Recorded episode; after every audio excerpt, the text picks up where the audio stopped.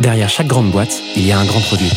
Derrière chaque grand produit, il y a des gens talentueux, passionnés et ambitieux. Oh, that's music to my ears. On les appelle Product Manager, CPO ou Product Leader. Oh, yes, yes. Quel que soit leur titre, ils ont tous la même mission. Devenir la clé de voûte de leur entreprise à la croisée du design, du business et de la tech pour créer les futurs produits indispensables de demain. Well, that's excellent. Clé de voûte, c'est le podcast des products pour les products. Chaque semaine, je te fais passer un moment aux côtés des meilleurs leaders du produit français. Avec une mission, te livrer tous leurs secrets, méthodes et apprentissages pour devenir toi aussi la clé de voûte de ton entreprise. You know what? I like that idea. Ce podcast est rendu possible par Stellar, un accompagnement que j'ai lancé pour aider les products qui veulent propulser leur carrière. Oh, what's gonna happen to me? Que tu réfléchisses à ta prochaine aventure ou que tu veuilles décupler ta progression, notre équipe et nos mentors sont à tes côtés et t'accompagnent à travers des programmes sur mesure. No. Viens les découvrir sur wearestellar.io ou via le lien en description de l'épisode. Je m'appelle Timothée Frein et bienvenue dans Clé de voûte. Aujourd'hui, j'ai le plaisir d'accueillir Guillaume Delasserre sur Clé de voûte.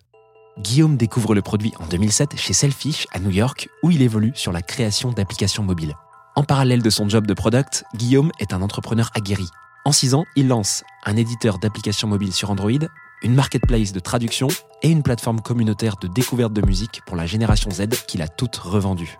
Par la suite, il rejoint Benzintown en tant que chef de produit, en devient le CPO et après 7 ans dans la scale-up, prend la direction produit de Jelly Smack.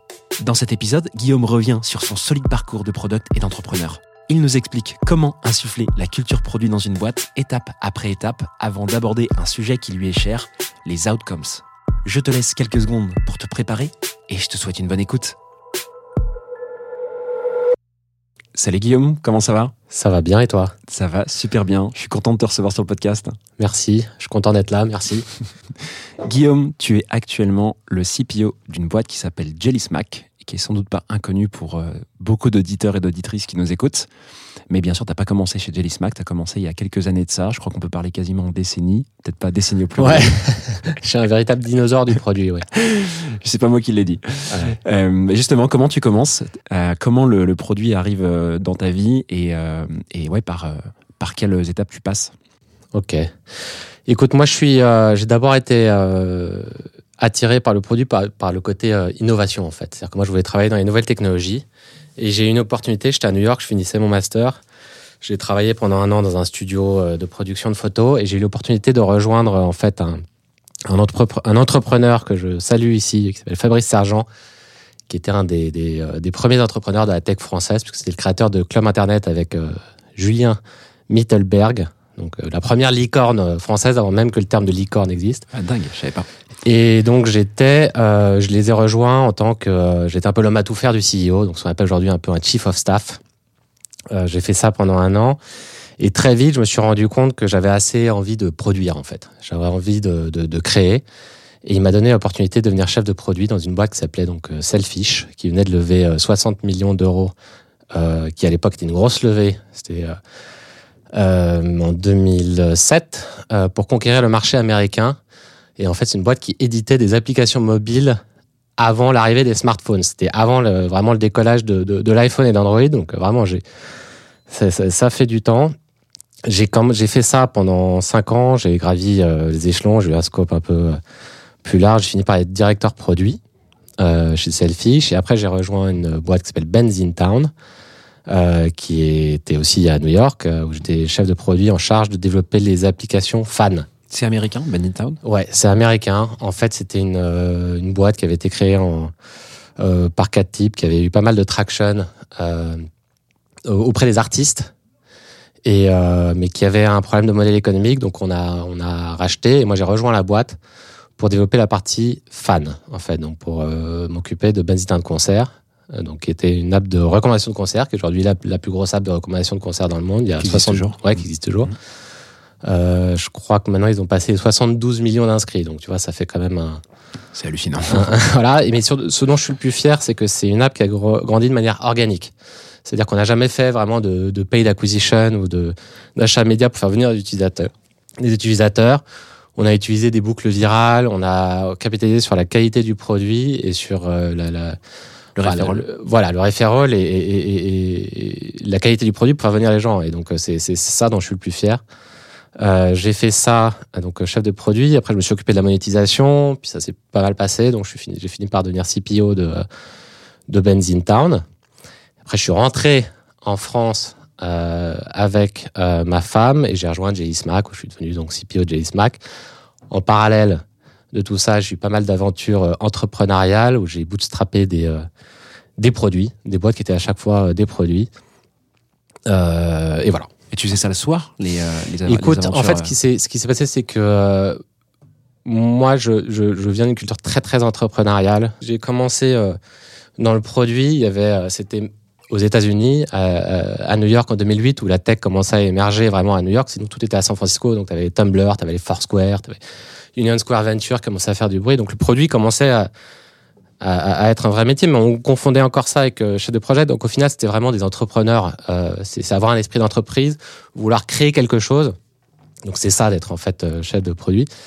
Et cet esprit d'entreprise, il a toujours été cultivé par les gens avec qui je bossais. Et donc ils m'ont toujours encouragé à prendre des initiatives. Et très vite, je me suis rendu compte que pour rester un peu dans l'état de l'art de ce qui se faisait, des nouvelles technologies, des nouveaux business models, etc., il fallait que j'expérimente moi-même. En fait, c'était un peu mon propre euh, labo. Euh, donc j'ai, euh, ils, ils m'ont laissé de cette latitude, en fait, le soir, le week-end. euh, pour développer ça. Alors, c'était des, des, des moments chargés, mais j'ai j'ai pu, j'ai pu faire ça. Ouais. Trop bien. Et il y a des projets que tu as revendus au-delà de. Bah, c'est ça, en fait. c'est- C'est c'est- c'est que tous ces projets-là, je les ai revendus. Donc, j'ai monté un éditeur. Le, le- le premier projet d'entrepreneuriat, c'était de, de monter un éditeur d'applications Android au tout début d'Android. C'était, je crois, en 2011, 2010. Donc, on avait, avec un pote, euh, créé une espèce de, de plateforme qui nous permettait de, de faire des applications très rapidement. On avait des templates, ces applications de contenu. Euh, donc ça, je crois qu'on était monté à 3 millions de téléchargements organiques, donc pas, pas si mal. Euh, on a revendu le portfolio. Enfin, il a repris le portfolio. Et je crois d'ailleurs qu'il continue à opérer ce portfolio-là. Après, avec un copain qui avait une agence de traduction, euh, moi, je lui ai fait la plateforme qui était une plateforme en fait de, de pour trouver des freelances, en fait, une espèce de Malte de la traduction. Euh, et l'intérêt de cette plateforme, c'est que tous les, euh, les, les- les prestataires étaient VT, il y avait un système de test, etc. Et ça, ça a été racheté par Accolade, qui est aujourd'hui, je crois, le plus grand groupe européen dans les services de traduction. Donc, et un beau build-up de quel- quelqu'un que je salue aussi ici, Benjamin. Euh, et euh, le dernier produit que j'ai bootstrappé, euh, qui, est un, ça c'est une histoire assez marrante. J'ai fait ça avec des, des Googlers, en fait, qui étaient donc un chef de produit Google et deux ingénieurs de, de, de Google. On a, c'est parti d'un hack assez marrant où en fait sur YouTube à l'époque, tu tu pouvais pas mettre en boucle des vidéos. Tu n'avais pas de bouton repeat. Tu vois, ça, c'est- ça, c'est- tu vas voir, c'est très con l'histoire, mais en fait, ça s'est transformé en quelque chose d'assez marrant. Et donc, euh, il y avait un petit hack qu'on que- que- qu'on a fait, c'est que tu pouvais prendre n'importe quelle URL YouTube, mettre repeat entre YouTube et .com, et ça faisait un petit JavaScript qui mettait en boucle éternellement la, la vidéo. Quoi. Et au début, c'était une blague, quoi. C'était pas, Ça pas- servait à quoi C'était pas sérieux. Concrètement? Et ben justement, en fait, l'usage a trouvé, a trouvé son produit, c'est que de plus en plus, YouTube est devenu une destination pour écouter de la musique. Et du coup, de plus en plus de gens écoutant de la musique sur YouTube se sont dit, bah, j'aimerais bien l'écouter en boucle. C'est un peu comme t'as t'as, ça. Enfin, c'est dans, tous les players de radio, t'as ça aujourd'hui. T'as pas de, enfin, c'est, par défaut, t'as ça. Donc, on s'est retrouvé avec un trafic organique de dingue. Donc, des millions de requêtes tous les mois sur Google. Comment répéter des vidéos YouTube, donc un trafic entrant. Et euh, je crois même qu'à un moment, quand tu, tu cherchais le mot repeat dans le monde entier, on était le résultat numéro un. Et du coup, avec ce, trafic entrant, on a construit une vraie expérience de découverte de musique, une communauté. Euh, alors, c'était des gens qui sont sur Imager, euh, sur, euh, sur Reddit, c'est une culture assez. sur Discord aujourd'hui, donc c'est une culture de gamers, assez potache, etc. Et ces gens-là, donc, utilisaient notre site, Distant on Repeat, parce qu'on a changé le nom, parce que YouTube dans l'URL, c'était pas, pas forcément très scalable. Euh, et on a créé un système de weekly discovery playlist comme, euh, comme sur euh, Spotify. Donc, tu avais des playlists customisées, automatisées, etc. Des radios, capacité de, des, articles qui étaient écrits par une bande de pigistes. Et ça, ça, on est monté à 3 millions d'utilisateurs par mois quand même. Je crois que j'avais regardé une fois sur, sur la durée de vie du produit, il y a 120 millions de personnes qui sont servies du produit, tu vois. Unique, tu veux dire. différent. Unique. Ouais, alors Incroyable. après, c'est Google Analytics, bien sûr, pas, bien sûr, vois, bien sûr, je- bon, bien sûr. mais, mais, mais ce que On je veux a un dire, ordre de grandeur qui est quand même. c'est un ordre de grandeur. Ce que je veux dire, c'est que c'est devenu vraiment un, Mmh. un truc, quoi. Et euh, évidemment, euh, bootstrappé. jamais levé de financement là-dessus. Euh, trafic organique, SEO driven euh, et, et Revendu aussi revendu aussi, très très rentable parce que c'était, en fait, on avait très peu de coûts de structure parce que la pub était programmatique. Et, euh, et puis euh, le trafic était organique. Donc en fait, j'avais juste une équipe de développeurs euh, qui améliorait le produit de manière constante et puis une équipe de pigistes qui créait de- du contenu autour, de, autour des artistes en fait. Voilà. Donc ça, c'est ma petite histoire entrepreneuriale. C'est dingue. Et t'arrives à expliquer le fait que, bon, déjà, monter une boîte qui marche, c'est dur. Revendre une boîte, c'est encore, encore plus dur. Ouais. Revendre une boîte à côté de son job, c'est encore plus dur. Qu'est-ce qui fait que toi, tu le répètes? Tu arrives à, à prendre du recul? Est-ce que c'est que de la chance ou est-ce qu'il y a des, tu vois, des, des Bah, composantes euh, je pense que déjà, quand tu, euh, tu- Ça force à la discipline en termes de choix, parce que non seulement tu as une contrainte euh, d'argent, parce que c'est ton propre, propre argent que tu joues un jeu, et puis tu essaies de, de- de développer un autofinancement, mais tu as une contrainte de temps qui est énorme. Donc, euh, c'est. C'est une discipline qui est très dure. Moi, je suis un petit peu contrarien. hein. Je sais que c'est pas, euh, c'est pas forcément une bonne chose à dire, mais je- je- je- j'encourage toujours les, les product managers, enfin les chefs de produits, à essayer d'avoir leur propre truc à côté. Que ce soit un podcast, euh, que ce soit euh, une association, Un projet, euh, un produit qui développe en parallèle, un blog, un projet. Pourquoi? Parce que déjà, un, ça leur donne un espace de, de, de, de créativité, d'inspiration, de liberté. Ils se sentent plus libres, même au travail. Donc, je pense que ça les rend plus productifs. Et en plus, ça les force à être plus euh, scrappy, à être plus, euh, comment dirais-je, euh, concret et doueur et, et, et, et- et moins finalement dans la théorie, quoi. Ouais, moins dans la théorie. Et, euh, et puis à raisonner en, en termes de, de, de, de ressources ultra contraintes. Et, Mm. et, et quand on est dans des scale-up et on a levé beaucoup de capitaux, il y a un danger, c'est de se dire parce qu'on a beaucoup de capitaux, on peut tenter des trucs et puis on verra si ça marche. Non, il faut avoir cette discipline financière. C'est juste que les enjeux sont plus importants, mais il faut avoir le même type de mindset. Mm. Euh, faut, faut, faut, faut avoir cette même exigence de la, de, de, de la priorisation. Voilà. Donc, euh, Donc, ce qui explique ça pour toi, c'est le fait que c'était euh, ton propre argent en jeu et la manière dont tu menais les projets qui ont permis une revente euh, quasi systématique. Bah alors fait, tous ces projets étaient rentables, donc euh, il y avait toujours une valeur euh, créée. Aucun de ces projets n'avait des espérances imposées, des espérances de multiples imposées par des, des VC, donc ça rend les choses un peu plus liquides aussi, parce que quand on lève des capitaux, bah il y a des, des t'as pas l'investisseur derrière qui te euh, dit. bah, euh, il y a bah, des multiples. Je, je, je, je pourrais euh, parler de beaucoup d'histoires que j'ai vues, de, de gens qui ont eu des propositions de rachat de leur boîte, mais les multiples n'étaient pas assez élevés pour Mm. que les, les investisseurs acceptent. Parce que tu enfin, je vais pas problème. expliquer 100 fois le. Mmh, les mécaniques. Donc, ils sont à passer parfois à côté de très belles opportunités pour eux, mais, mais, mais et pas suffisante pour, pour pas les VC. suffisantes pour les VC, parce que les VC, ils ont évidemment, ils veulent qu'il y ait une de leurs boîtes dans leur portfolio qui, qui, qui, qui fasse le fond. Quoi. Mm. Enfin, une, j'exagère, je caricature, mais c'est, tu, tu, tu vois l'esprit. quelques, quelques boîtes qui compensent euh, la Ils perte sont- des autres ou le, le- le mauvais fond, enfin, Voilà. le- le- ouais, le- l'insuffisance des autres. Quoi. Donc ça te donne, euh, ça te donne cet espace de liberté là. Euh, après, ça a quand même beaucoup de défauts. hein. C'est que tu euh, grossis moins vite, euh, Ouais. tu faire des choses moins ambitieuses, euh, tu travailles plus seul. euh, C'est dur. C'est, c'est dur, quoi. C'est, c'est- c'est- c'est dur. Mm. C'est, un, marathon plus qu'un sprint. Et pourquoi tu t'es jamais lancé à plein temps euh, en tant qu'entrepreneur? C'est une très bonne question. Euh, écoute, euh, je me suis posé cette question beaucoup, beaucoup, beaucoup de fois. Je sais pas. Je pense que j'ai- j'ai j'ai- j'ai toujours en fait euh, mis beaucoup d'affect euh, dans, dans le travail que je fais. Donc à partir du moment où j'aime les gens avec qui je travaille, je suis dans une belle aventure. euh, je peux m'exprimer créativement.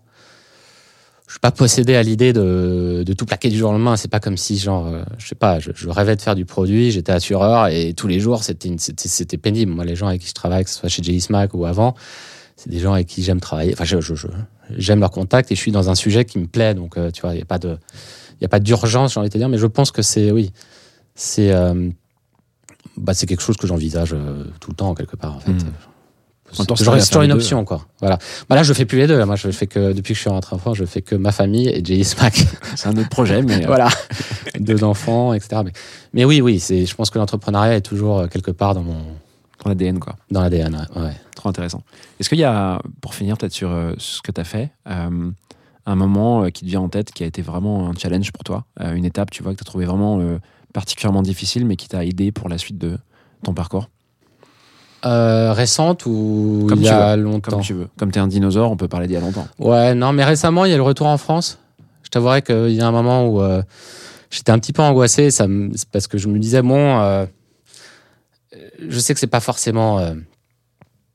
c'est complètement faux, mais j'avais un peu cette, cette, cette, cette notion, c'est un peu comme si, je sais pas, tu fais du produit aux États-Unis, dans la tech, à New York ou à San Francisco, tu es, un peu dans la division 1, je, je veux pas, voilà. Et, et- et tu reviens en France et tu dis, mon Dieu, est-ce que je suis pas en train de, finalement, est-ce que ça nuit pas euh, à mon champ quoi. des possibles, à- de, de, de régresser? J'avais, je ne citerai pas ici, mais j'ai, j'ai quelques amis qui m'ont un peu euh, envoyé des signaux dans ce sens-là. Et en fait, j'ai été, euh, donc, j'ai- eu un peu cette angoisse-là. Mm. Et en fait, j'ai été très agréablement surpris Ah ouais, intéressant. parce que je trouvais. Alors, l'écosystème est venu après, mais je trouve que l'écosystème avec des gens comme toi, avec la Product Conf, avec euh, Frenchy.io, avec Tiga, avec euh, toutes ces scale-up qui ont, qui, ont, bah, qui, qui- qui ont levé beaucoup d'argent et qui mettent Mm. vraiment le produit au cœur de leur projet, les choses ont changé en fait. Moi, mon- ma terreur, c'était de me dire mon Dieu, euh, je vais rentrer en France, il va me prendre pour un méga chef de projet. Et c'est pas du tout, du tout euh, comme ça que moi j'envisage mon, mon parcours, quoi. C'est pas du tout ça. Donc, euh, et finalement, bon, bah, tu vois, c'était une fausse inquiétude parce que, voilà. Tu trouves qu'il n'y a pas tant de gap euh, entre la pratique produit là-bas, outre-Atlantique, et, et ici? Alors, il y a un gap qui se, qui se resserre. Mhm. Je pense que c'est euh, c'est en train de se réduire. Oui, il y a un gap. C'est-à-dire que je pense que, ne serait-ce que le fait que la carrière produit, c'est assez récent qu'elle attire les, un peu de best and brightest. C'est-à-dire que euh, ils s'orientaient plutôt vers le conseil, euh, la finance, parfois le marketing dans les groupes de, de euh, LVMH, etc C'est vrai. mais très peu euh, envisageaient une carrière de produit. En fait, finalement, tu as, bon, t'as quelques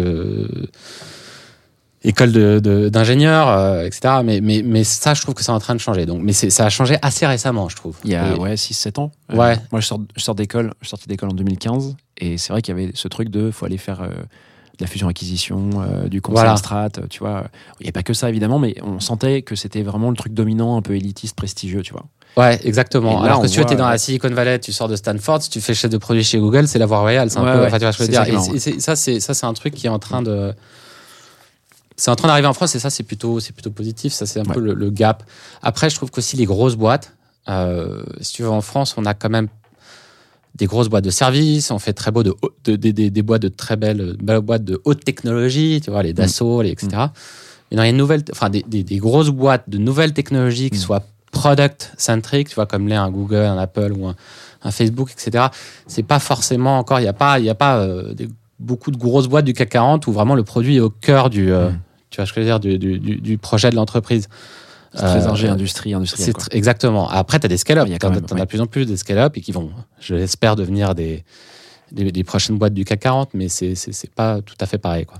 Hyper intéressant. Voilà. écoute, trop cool de te connaître un peu mieux. Je crois qu'on va un peu quitter maintenant. Je te propose qu'on passe euh, à la deuxième partie du euh, podcast. Est-ce que tu es prêt? Ouais. Allez, let's go.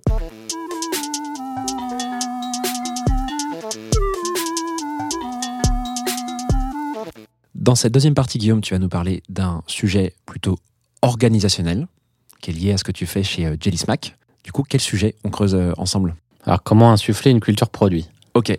Ça, c'est Voilà. un truc que tu as documenté, euh, que tu avais déjà, j'imagine, fait avant dans tes précédentes expériences, mais que tu as particulièrement euh, documenté chez Jelly Smack. Écoute, dans mes précédentes expériences, le produit, c'était le business. Chez Jelly Smack, c'était un peu, un peu différent. Donc, c'était finalement une expérience assez nouvelle aussi pour moi. Ok, hyper intéressant. Avant ça, je vois qu'on l'a oublié ou j'ai oublié de te poser la question euh, en intro. Ce serait trop cool que tu nous fasses une aparté sur euh, Jelly. C'est quoi exactement? Comment est construit la boîte? Et ouais, c'est quoi le, la euh, proposition de valeur?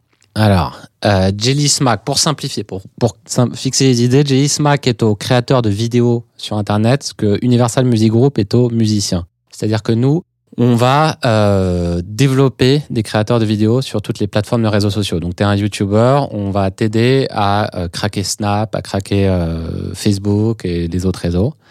Euh, donc, notre, notre, métier, ça consiste à trouver et à développer les talents et on le fait avec beaucoup de data parce que il y a, alors, j'ai vu une étude hier qui disait qu'il y avait maintenant 150 millions de créateurs. Dans le monde, il y en avait 50 millions il y a Toute plateforme confondue. toutes plateformes confondues, de créateurs de vidéos.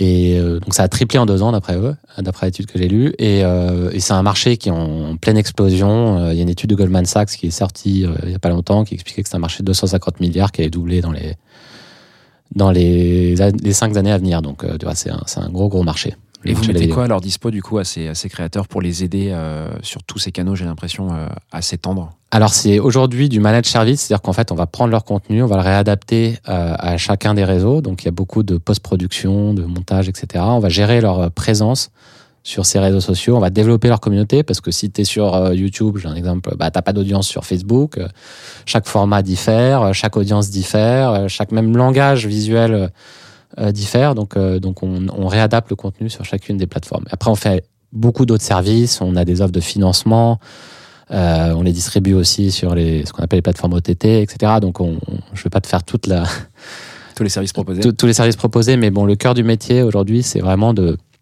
de les rendre cross-platform et globaux et de, et de, et de développer leur contenu vidéo. Ouais. Super clair. Et concrètement, moi je suis créateur, je sais pas, admettons sur YouTube, je fais Ouais. que ça.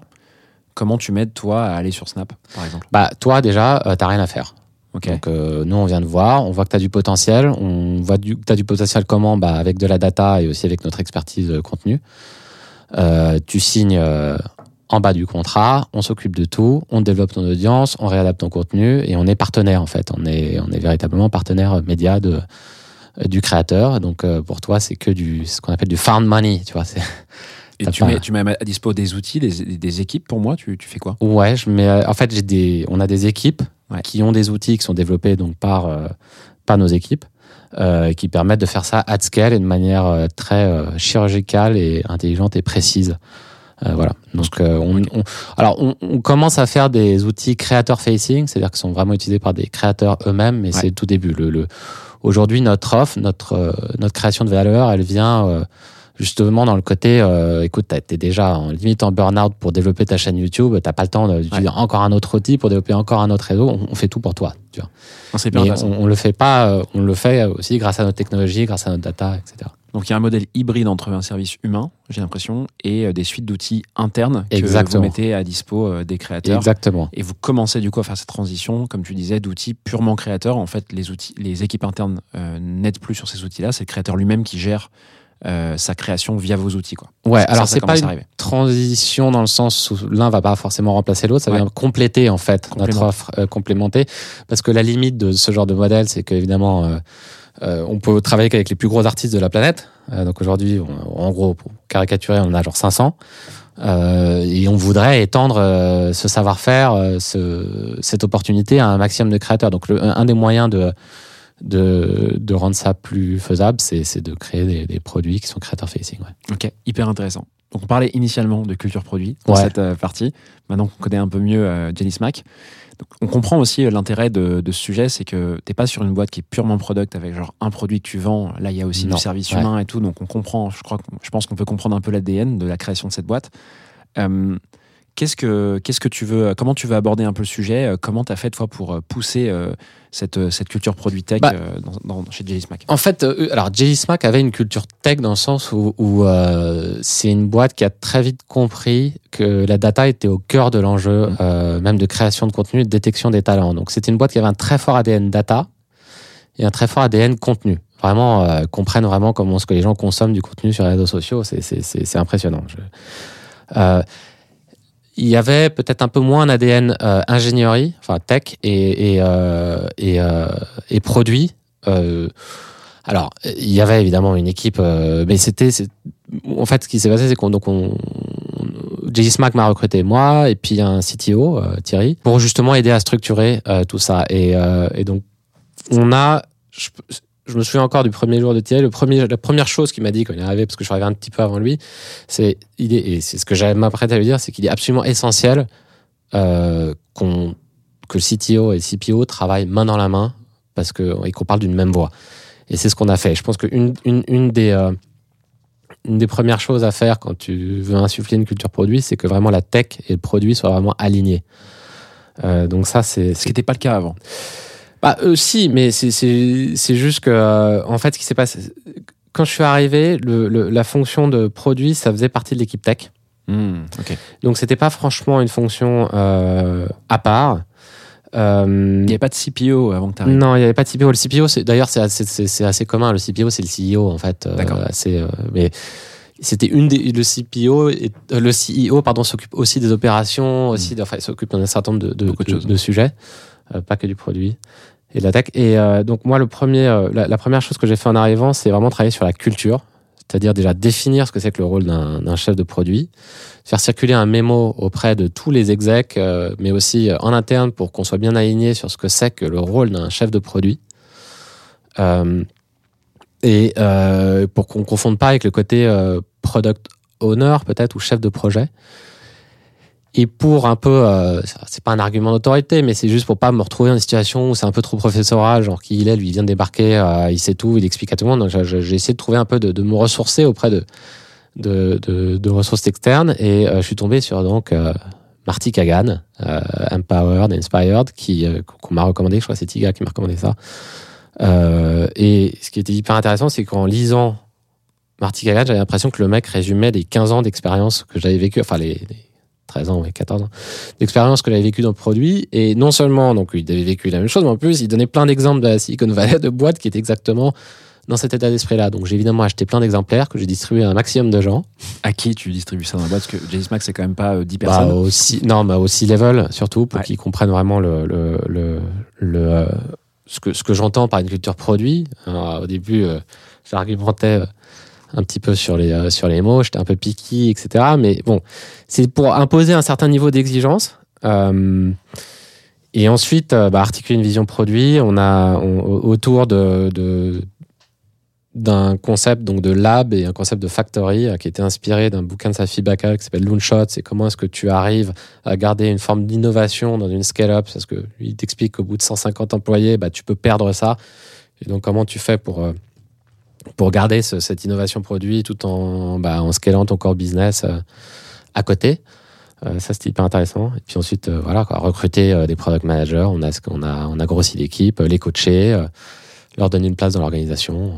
et voilà. Sur le premier point, sur le fait de d'expliquer, de faire un peu de pédagogie sur euh, l'intérêt d'une culture produit et comment ça se met en place, tes fondateurs, les fondateurs, les, les personnes que, qui t'ont recruté, euh, de ce que je comprends, euh, comprenaient l'intérêt de ça ou ils étaient vraiment... euh, Ouais, ouais, bah, c'est pour ça qu'ils m'ont fait venir. Donc, euh, oui, ils comprenaient tout à fait l'intérêt. Après, c'est pas. ce que je veux dire, c'est que chaque boîte est différente et, et donc c'est c'est- pas toujours vrai partout, tout le temps. Il n'y a pas d'axiome. Mais en- en- notamment, les fondateurs, en fait, étaient les fondateurs d'une boîte qui s'appelait, Ca- enfin, qui est devenue Caféine, Ouais. mais avant ça s'appelait Le Kiosque. Et en fait, euh, qui était un espèce de Netflix euh, des magazines, enfin de la presse. Et donc, il y a une expérience produit qui est au cœur du business. Donc, euh, ils comprenaient tout à fait l'intérêt produit. Et puis, ils sont évidemment très proches. euh, Enfin, ils sont backés par des VC euh, tech. euh, ils sont très proches de vous. Donc, ils comprennent tout à il y fait. avait un le- terreau fertile, quoi. Ouais, bah, il y avait un- plus qu'un terreau fertile. Même, Ok. ouais, il y avait carrément une, une- une envie de, de vraiment d'avoir ça au cœur de, de- de l'organisation. ouais. Donc toi, tu leur conseilles de lire ce bouquin, ils le lisent, le bouquin? Alors eux, euh, un peu moins. En fait, ceux à qui j'ai fait lire le bouquin pour être, j'espère qu'ils écoutent. Euh, parce que- Mais c'était parce qu'on a beaucoup recruté dans les cabinets de conseil. Ouais. Euh, et j'ai beaucoup de, de respect et d'admiration pour, pour, pour, pour les gens qui sont passés par les plus grands cabinets de conseil parce que c'est un niveau d'exigence et une charge de travail immense et ça demande une intelligence remarquable. Mais ce que j'aime dire, c'est que quand tu fais du conseil, tu vends de la complexité. C'est-à-dire que ton client, il vient te voir pour adresser des situations euh, complexes et il s'attend à ce que tu lui pondes un- une recommandation ultra détaillée, très très riche en informations. Quelque part, tu dis, bon, moi, je suis un super cerveau et regarde, je sais traiter la complexité et voilà mes solutions complexes à ce problème complexe. Et moi, je pense que, en fait, le produit, c'est tout l'inverse. C'est-à-dire que le plus, ce qui fait la qualité d'un chef de produit, c'est l'élégance de la solution. C'est la capacité à prendre un problème ultra complexe et à le lyophiliser, le synthétiser, en extraire l'essence et trouver une solution la plus simple et la plus élégante possible. Et que ça tienne en un bouton, entre guillemets, je caricature bien évidemment, mais donc donc c'est un- c'est c'est une méthode de raisonnement qui est assez euh, assez différente en fait. Mm. Euh, donc euh, donc c'est surtout à, à- voilà à ces euh, à ces collègues là à qui j'ai- essayé de- essayé un peu d'évangéliser. Ok. Ouais. Une fois que tu as passé euh, cette première étape, du coup, qui est l'évangélisation, Ouais. que tu as fait euh, bah, à travers des supports comme le, ce bouquin, j'imagine pas mal de dialogues en interne, Ouais. qu'est-ce que, qu'est-ce que tu fais ensuite pour que bah, la- cette fameuse culture commence à prendre dans la boîte? Bah déjà, on a structuré euh, les équipes. Ouais. Donc tu disais recruter, euh, c'est-à-dire que ça, comment tu, comment tu fais passer ça dans les recrutements C'est que tu vas chercher des gens qui ont déjà compris euh, ces sujets de culture produit et qui vont continuer aussi à faire ce travail de, de, de- d'évangélisation Bah, tu recrutes des product managers. Déjà, moi, quand je suis arrivé, donc il y avait déjà euh, des, chefs de produits et je me souviens, on avait, on avait, euh, fait une réunion où je leur expliquais ce que c'était que le produit et tout, ils étaient tous, tous là. J'ai senti faire ah, enfin, enfin, pas enfin, mais genre oui. Enfin, euh, on n'est pas des chefs de projet, on n'est pas des product owners, on n'est pas des machines juste à exécuter des tickets. Euh, on est des, des on s'avère être des business leaders quelque part qui, qui, qui ont à leur disposition euh, bah, justement des ressources euh, de développement. Et donc euh, c'est d'autant plus important qu'ils prennent les bonnes décisions quoi. Parce qu'ils engagent chaque chaque décision que prend un chef de produit c'est une décision d'investissement. Donc euh, donc ça c'est important. Donc on a recruté des, des, des, des chefs de produits je dois dire aussi que nos collègues en fait on a notre notre marché, c'est les États-Unis principalement, et donc on a beaucoup d'équipes commerciales et marketing aux États-Unis. Et euh, je- eux, j'ai pas eu besoin de les éva- évangéliser, c'est une évidence en fait. C'est-à-dire Ok. que j'ai, je, je- ils ont beaucoup, enfin ils, ils, ils comprennent quoi, enfin ils, le savent quoi. Et donc donc ça c'était pas c'était pas très compliqué. On a été très encouragés de ce côté-là, je dois dire. Euh, comment est-ce qu'on a essayé d'insuffler ça? Bah déjà euh, le fait que j'ai un, un- donc un siège au, Comex au même titre que le CTO, le fait que le CPO et le CTO on faisait nos présentations ensemble, donc on a fait des Hollands, on vraiment on, terminait nos phrases, on essayait vraiment de en tout cas de, parler d'une seule voix, le fait que ça se réplique au sein de l'organisation à tous les niveaux, c'est-à-dire que vraiment euh, il y avait toujours un product lead, un tech lead euh, avec euh, une organisation matricielle, ça c'est ça, ça permet en fait de voilà, c'est une fois que tu as parlé de la, de la, de la culture, euh, tu parles de structure quoi. C'est comment tu organises la boîte pour que ça soit vraiment euh, je vais dire conducteur de, de, de voilà de bons produits quoi. Comment t'es organisé concrètement? Tu dis qu'il y a eu euh, des binômes tatou trinômes euh, qui ont été répliqués. Bah, en gros, tu as des squads avec Ouais. des, des product leads, avec des, des tech leads. On était, alors, bon, ça c'est un sujet, mais euh, on, a, on a appliqué euh, le modèle euh, qu'on appelait à l'époque Agile at Scale, qui était en fait un modèle inspiré Spotify, mais tu sais, c'est le modèle de, de, de 2011, en fait, Mm. que même eux-mêmes n'utilisent plus, plus vraiment. Donc, mais, mais, donc on était organisé en, en, en tribe, et ça, ça a été, euh, je dois dire, un, un, un- un vrai sujet pour moi, euh, mais dont on est sorti, c'est que euh, les équipes produits et tech étaient euh, structurées au sein d'équipes opérationnelles. C'est-à-dire que tu avais des tribes, des, des équivalents de business unit, mais, et au sein de, chacune de, ces tribes, tu as des équipes produits et tech. Et le problème quant à ça, c'est que bah, le cycle euh, de vente n'est pas le même que celui des opérations, qui n'est pas le même que celui de la décision produit, qui n'est pas le même que celui de l'ingénierie, et qui est encore moins le même que celui de, de- de- des- des, pla- des plateformes. Donc en fait, ça, c'est très très compliqué de raisonner comme ça. Mm. Aujourd'hui, on est structuré avec vraiment des, des tribes qui sont vraiment produits et tech, qui sont séparés de ces, euh, de ces opérateurs, entre guillemets.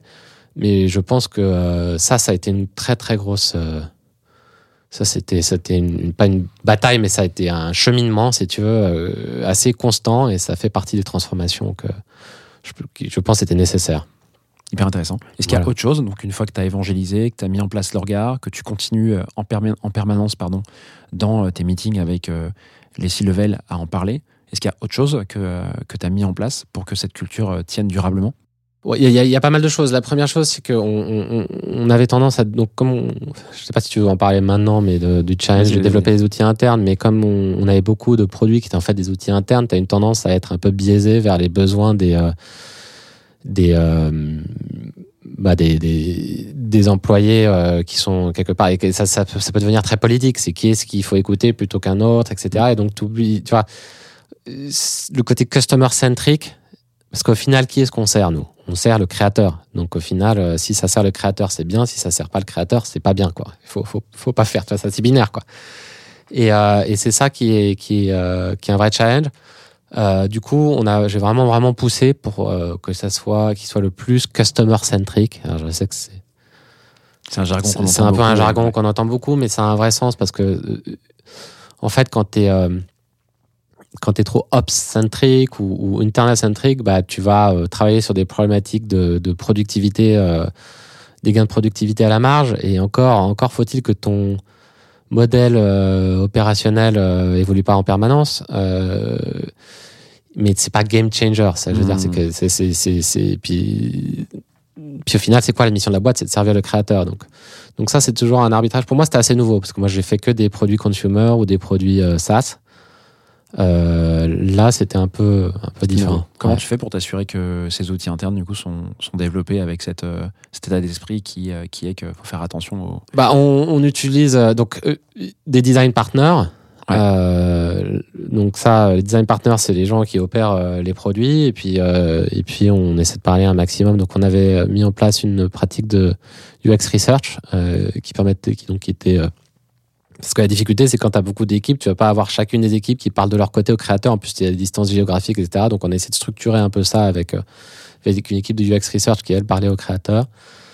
Euh, faire remonter un maximum euh, des informations de, des équipes qui sont sur le terrain, donc soit les équipes de Customer Success, de Sales, euh, revenus, avoir une très bonne veille concurrentielle et aussi, mine de rien, aujourd'hui avec les réseaux sociaux, tu as plein de témoignages de créateurs, euh, Mm. je veux dire, les- le nombre de, de, de cré- parce qu'il y a une espèce d'esprit d'entraide et ils passent leur temps à faire des vidéos sur comment bien faire son travail, quels sont les pain points. Donc, donc tu vois, tu peux, tu peux aussi, même sans avoir à être meilleur pote avec un créateur, tu peux avoir une bonne compréhension des pain points des créateurs. Après, bon, tu as des études euh, qui sortent tous les jours, mais les études, c'est toujours un peu compliqué parce que chaque méthodologie est différente, etc. Puis il y a souvent un agenda derrière euh, de vendre un service ou je sais pas quoi. Mais donc, donc on, on- Donc une équipe research qui, qui Ouais. se confronte, qui ramenait du retour Ouais. euh, dans la boîte en fait, qui permettait Ouais. d'avoir un peu puis, la voix du mais, client. mais même de- demander au, au- chef de produit d'avoir toujours le réflexe du client.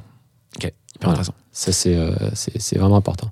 Là, il y a beaucoup de sujets d'interaction, de, de collaboration et d'état d'esprit euh, dans ce que tu dis. Est-ce que, euh, d'un point de vue plus pratico-pratique, process, manière de bosser, même outils, tooling, il y a eu des choses à mettre en place pour euh, maintenir cette culture produit dans la boîte, la diffuser Euh, écoute, euh, les outils, euh, moi, j'ai, encore une fois, c'est ce que je te disais avant le podcast, je, je crois pas trop aux solutions magiques pour toutes les situations, toutes les pensées, au framework ou à l'outil qui résout tous tes problèmes. Donc, on, a mis en place euh, Product Board que je,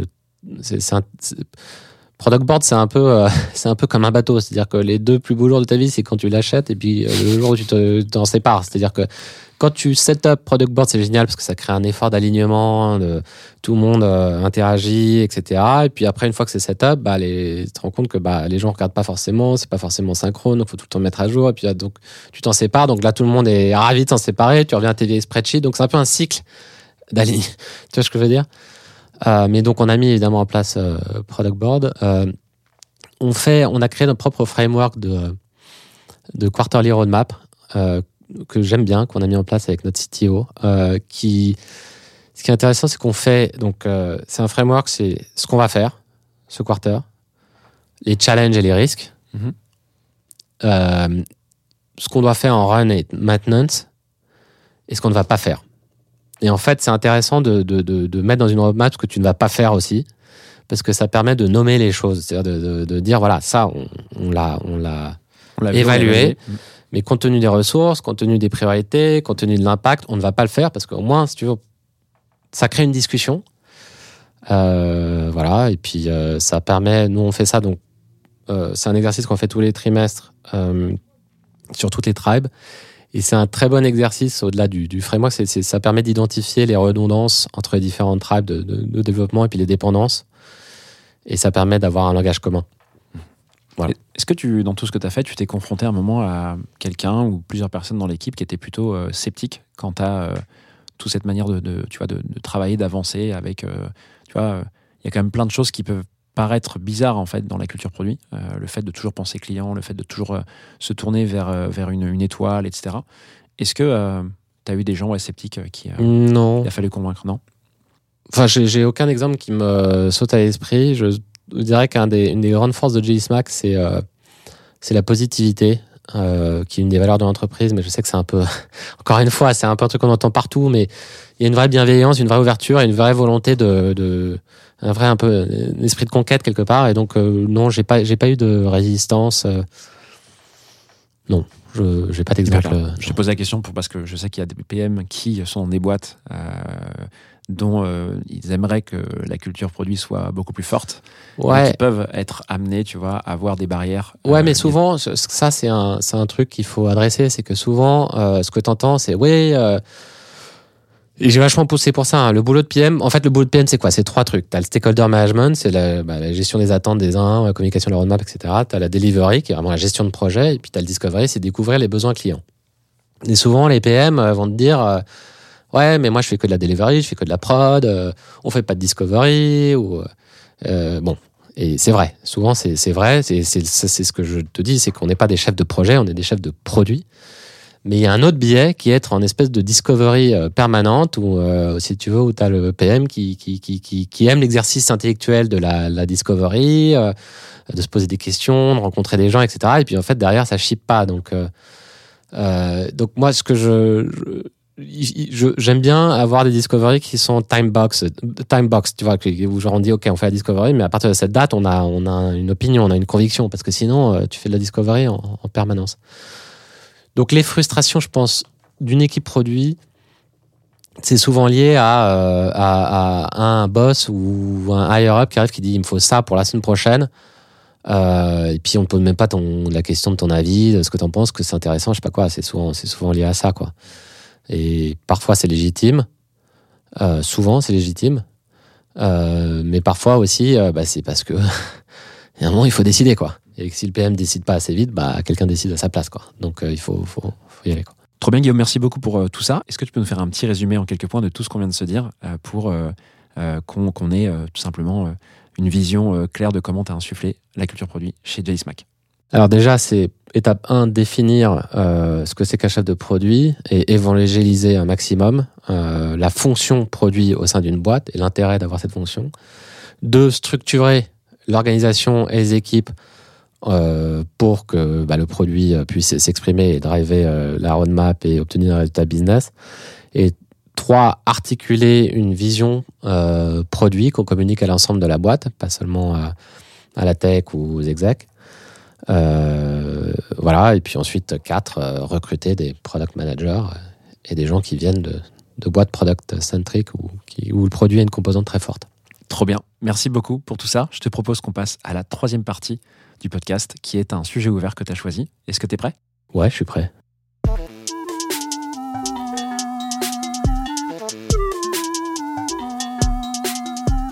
C'est parti pour euh, cette troisième partie, Guillaume, qui est donc le fameux open mic, micro ouvert, euh, sujet au choix, comme tu veux. Euh, de quoi tu veux nous parler dans cette partie?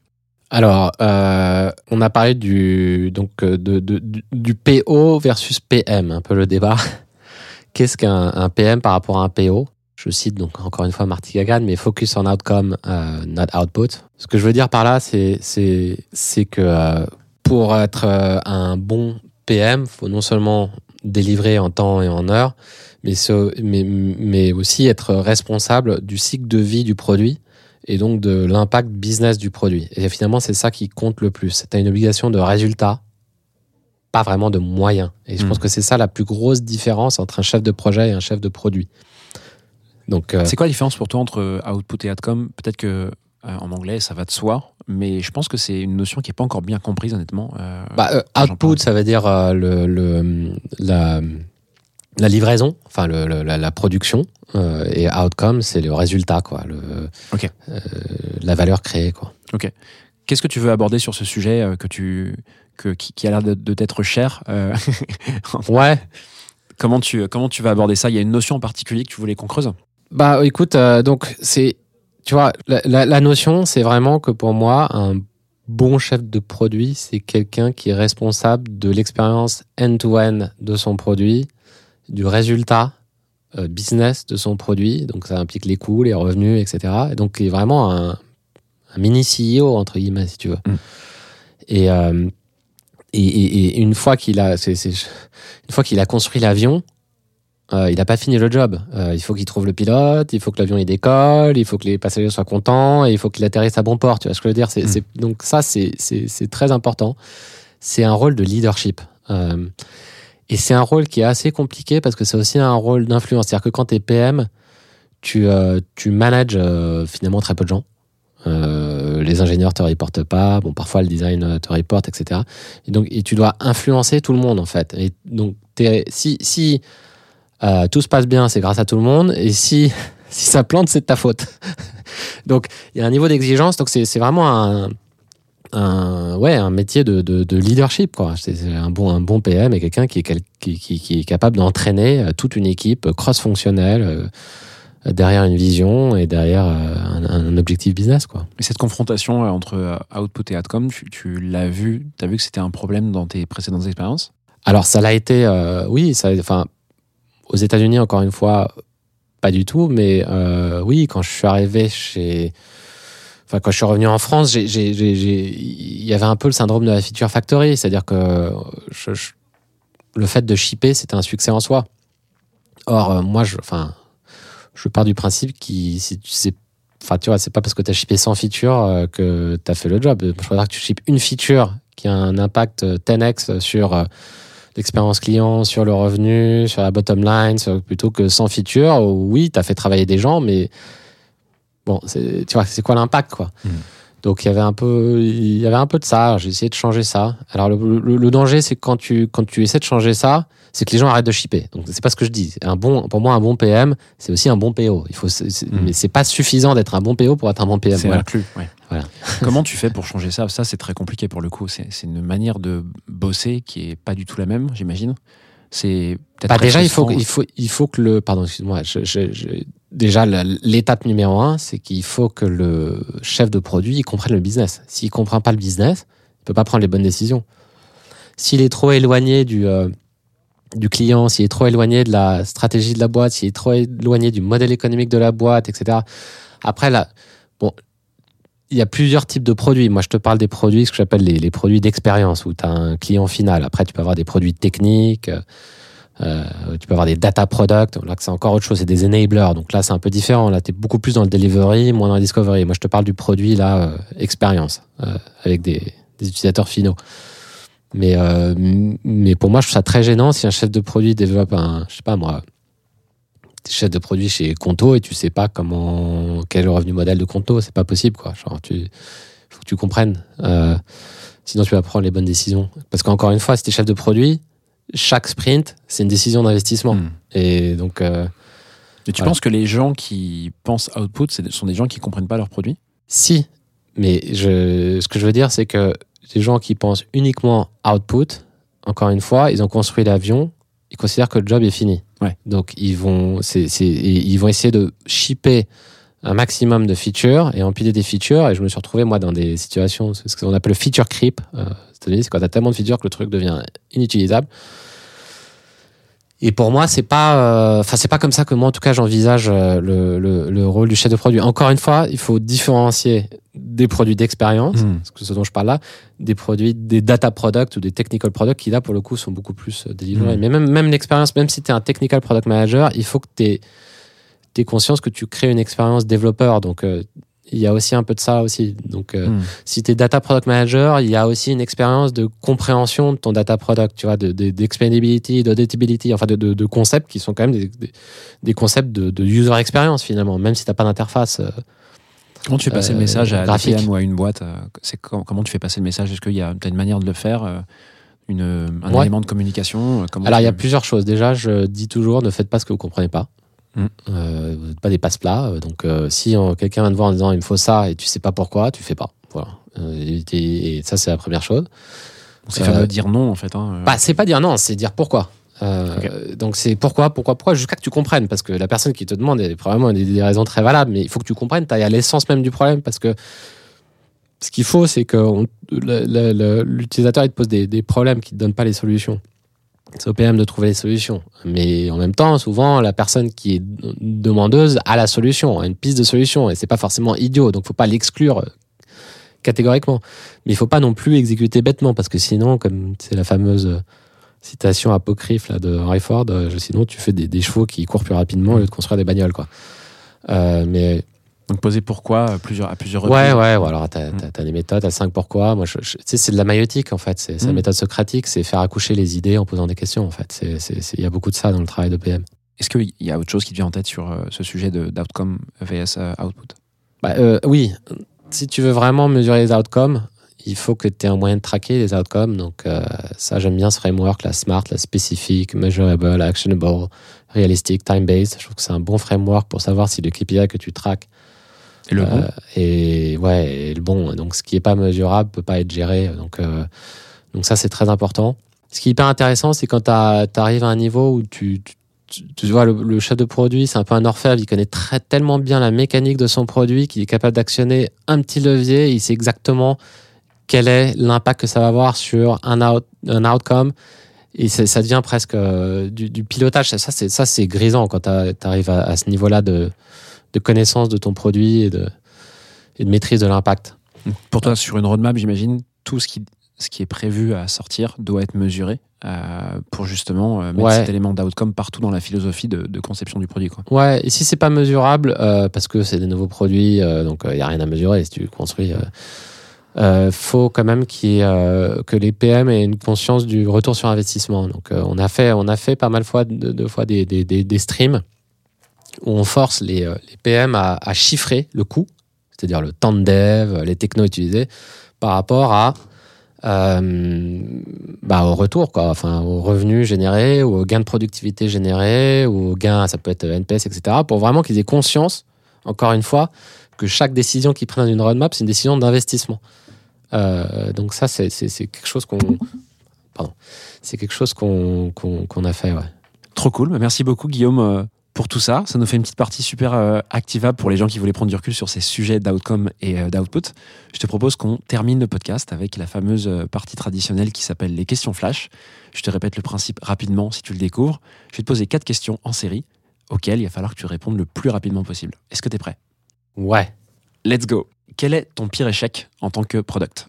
Alors, ça a été de mettre trop de temps à réagir au comportement toxique euh, d'un membre de mon équipe qui était surinvesti dans la mission. C'est-à-dire que lui, il était ultra motivé, mais ultra toxique aussi, et ça, c'est très compliqué comme situation. Qu'est-ce qui t'énerve le plus dans l'écosystème produit? C'est le dogmatisme autour des frameworks et euh, la croyance dans la pensée magique où euh, si tu appliques un framework, c'est la solution à tous tes problèmes. Un framework, c'est un outil, c'est pas autre chose qu'un outil. Quel conseil donnerais-tu à un PM en début de carrière? D'avoir une expérience aux États-Unis. Facile.